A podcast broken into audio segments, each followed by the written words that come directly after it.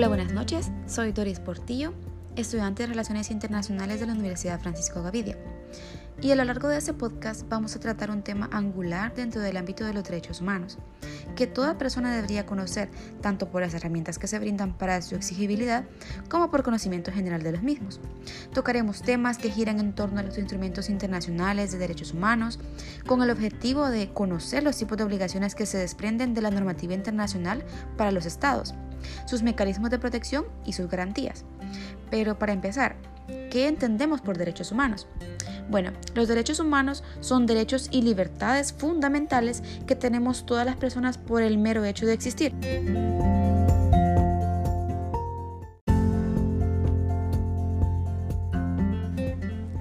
Respetarlos permite crear las condiciones indispensables para que los seres humanos vivamos dignamente en un entorno de libertad, justicia y paz. Los derechos humanos engloban derechos y obligaciones inherentes a todos los seres humanos, que nadie, ni el más poderoso de los gobiernos, tiene autoridad para negarnos.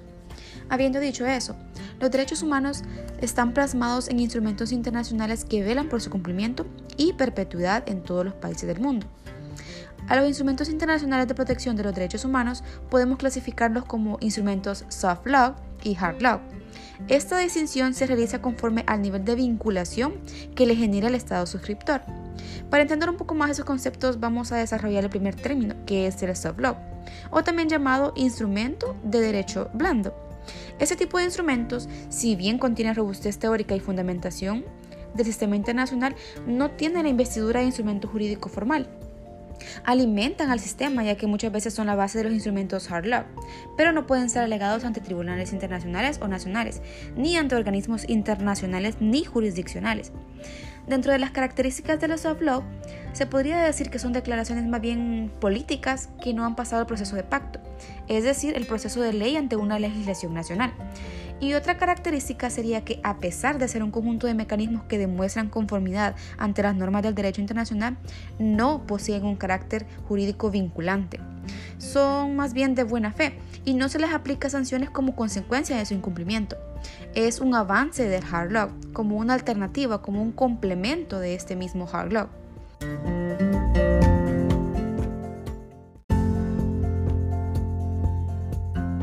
Para entender mejor el panorama, un ejemplo de soft law o derecho blando sería la Declaración Universal de Derechos Humanos, ya que no es vinculante ante tribunales. Eh, si una demanda está basada en esa declaración, será inadmisible, porque no tiene la fuerza legal para obligar a los estados a ejecutar sus obligaciones. Otro ejemplo serían las resoluciones y recomendaciones del Consejo de Europa. Estos también son soft law. Estos representan los puntos de vista de la Asamblea Parlamentaria del Consejo de Europa, pero no son legalmente vinculantes para los 47 Estados miembros. Bueno, continuamos con los hard law, también conocidos como derecho fuerte o derecho vinculante. Estos son instrumentos o textos que tienen como característica principal su carácter vinculante ante la ley por parte de los estados suscriptores, que les obliga a cumplir con las normativas que derivan de ellos. Otra de sus características es que han pasado el proceso de ley en el organismo internacional para su formación, así como su adopción a nivel interno como ley de los estados. Y una de las más importantes características que tiene el hard law es que estos instrumentos poseen mecanismos para la exigibilidad de los derechos que éste ampara.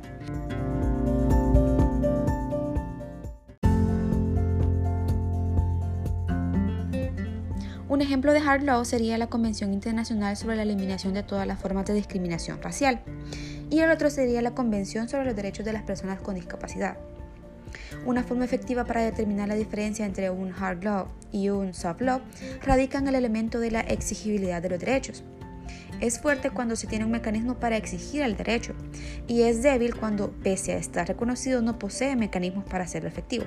Es decir, un derecho es lo que es su garantía, de eso depende que sea fuerte o débil. Y partiendo del principio de que los soft law son la base para los hard law, y para continuar con los mecanismos de protección, se debe recalcar que la Declaración Universal de Derechos Humanos de 1948 es la raíz fundamental de todo el sistema de garantías. Si bien no posee un carácter vinculante, ha tenido valor simbólico y político, más que carácter jurídico, ya que constituyen el primer reconocimiento de los derechos humanos a nivel internacional. Bueno, y elaborada la Declaración Universal, solo faltaba estructurar una norma jurídica internacional vinculante. Es aquí donde se debe mencionar los dos pactos de mayor relevancia en el derecho internacional. Estos pactos son la continuación extraconstitucional de las obligaciones estatales ante organismos internacionales o jurisdiccionales. El Pacto Internacional de Derechos Civiles y Políticos. Este pacto desarrolla los derechos civiles y políticos y las libertades recogidas en la Declaración Universal de los Derechos Humanos. Bajo el artículo 1 del pacto, los estados se comprometen a promover el derecho a la autodeterminación y a respetar ese derecho. También reconocen los derechos de los pueblos a disponer, comerciar y poseer libremente sus recursos y riquezas naturales. Luego tenemos el Pacto Internacional de Derechos Sociales, Económicos y Culturales. Es un tratado multilateral que genera reconocimiento a los derechos civiles y políticos. Establece mecanismos para su protección y garantía. Bueno, en el primer pacto se establece la creación de un organismo de vigilancia, que es el Comité de Derechos Humanos, denominado Comité, el cual está compuesto por los estados parte del pacto.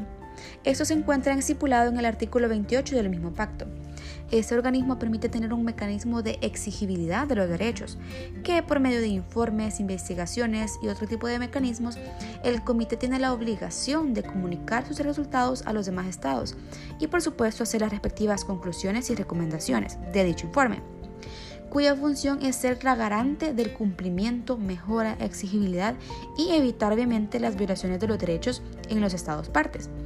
Que por el segundo pacto que es el Pacto Internacional de Derechos Económicos, Sociales y Culturales, existe el Comité de Derechos Económicos, Sociales y Culturales, establecido por el Consejo Económico y Social de las Naciones Unidas, como organismo de supervisión de ese mismo pacto, y que al igual que el anterior se utilizan mecanismos de exigibilidad por medio de informes, resoluciones, recomendaciones y conclusiones de los mismos informes.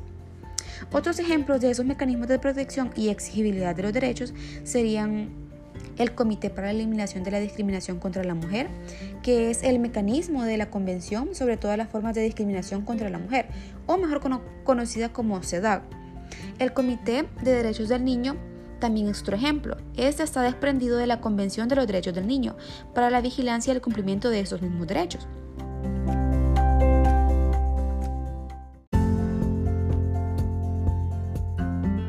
Continuando con la misma línea de los mecanismos de protección de los derechos humanos, podemos adentrarnos un poco en lo que es el sistema interamericano. La Organización de Estados Americanos aprobó la Declaración Americana de los Derechos y Deberes del Hombre en Bogotá, Colombia, que es el primer documento internacional de derechos humanos de carácter general. De esa declaración se desprende la Corte Interamericana de Derechos Humanos como un organismo de protección para esos mismos derechos. Dentro de esos mecanismos de protección se encuentran tres modalidades. La primera es de carácter directo.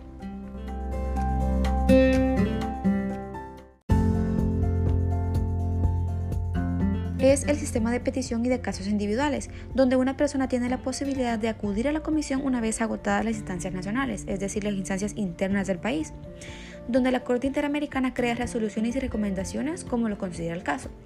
También están las medidas cautelares, donde en caso de riesgo de irreparabilidad de un derecho humano, se puede acudir a la Corte y no necesariamente se exige que se hayan agotado las instancias nacionales de primera mano. Luego tenemos la atención a líneas temáticas prioritarias de derechos humanos en los estados americanos, por ejemplo,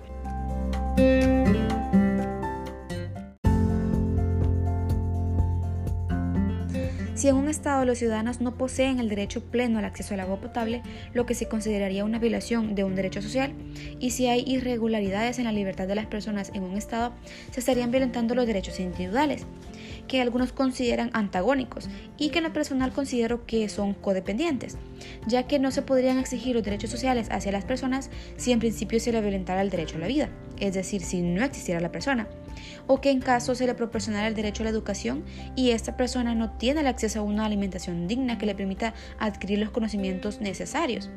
Por lo mismo considero que es de suma importancia crear instancias, es decir, mecanismos para la exigibilidad de los derechos sociales, tanto como el fortalecimiento de los mecanismos existentes de los derechos individuales.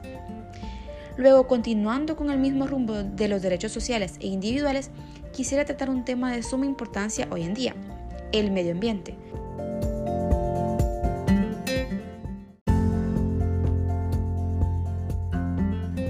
Todos los seres humanos necesitamos del medio ambiente. Todos los seres humanos convivimos con el medio ambiente. Todos los seres humanos somos parte del medio ambiente. Pero aún así no todos nos involucramos. En un momento de creciente incertidumbre, y profundos desequilibrios económicos, sociales y ambientales a los que se enfrenta el mundo, América Latina y el Caribe ha hecho historia con el Acuerdo Regional sobre el Acceso a la Información, la Participación Pública y el Acceso a la Justicia en Asuntos Ambientales en América Latina y el Caribe, también conocido como Acuerdo de Escazú. Este es un instrumento jurídico pionero en materia de protección medioambiental, pero también es un tratado de derechos humanos es decir, es un instrumento vinculante, lo que lo convierte en un hard como hemos hablado con anterioridad. Sus principales beneficiarios son la población de nuestra región, en particular todos aquellos grupos y comunidades más vulnerables.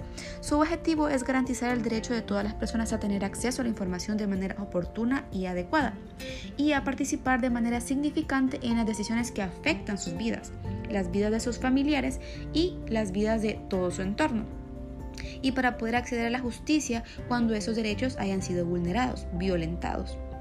El Salvador, al ser un país con un ecosistema rico y diverso, debería de ser de los pioneros en firmar ese tipo de instrumentos, que garantizan la accesibilidad a la información sobre el medio ambiente. Considero que al no firmar ese tipo de acuerdos se debilita aún más el sistema de acceso a la información del país, el cual no funciona al 100% como ya todos sabemos. Considero que dentro de las consecuencias más inmediatas de la abstención a la firma del acuerdo serían la creación clandestinas de nuevos complejos habitacionales y de centros comerciales en el país, que violando, ignorando e incluso sobornando las leyes medioambientales que en nuestro país carecen de un mecanismo de exigibilidad, han empezado a aumentar a lo largo de los años y que al final traería repercusiones a la calidad de aire por falta de árboles. En todo caso, estas nada más serían algunas de las consecuencias a corto y largo plazo. Es decir, ¿qué nos espera cuando en el país no hayan árboles?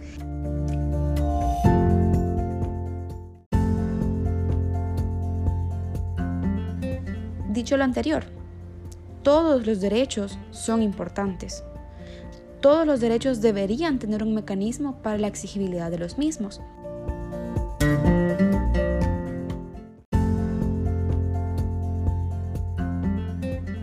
Para finalizar, me quiero quedar con algo.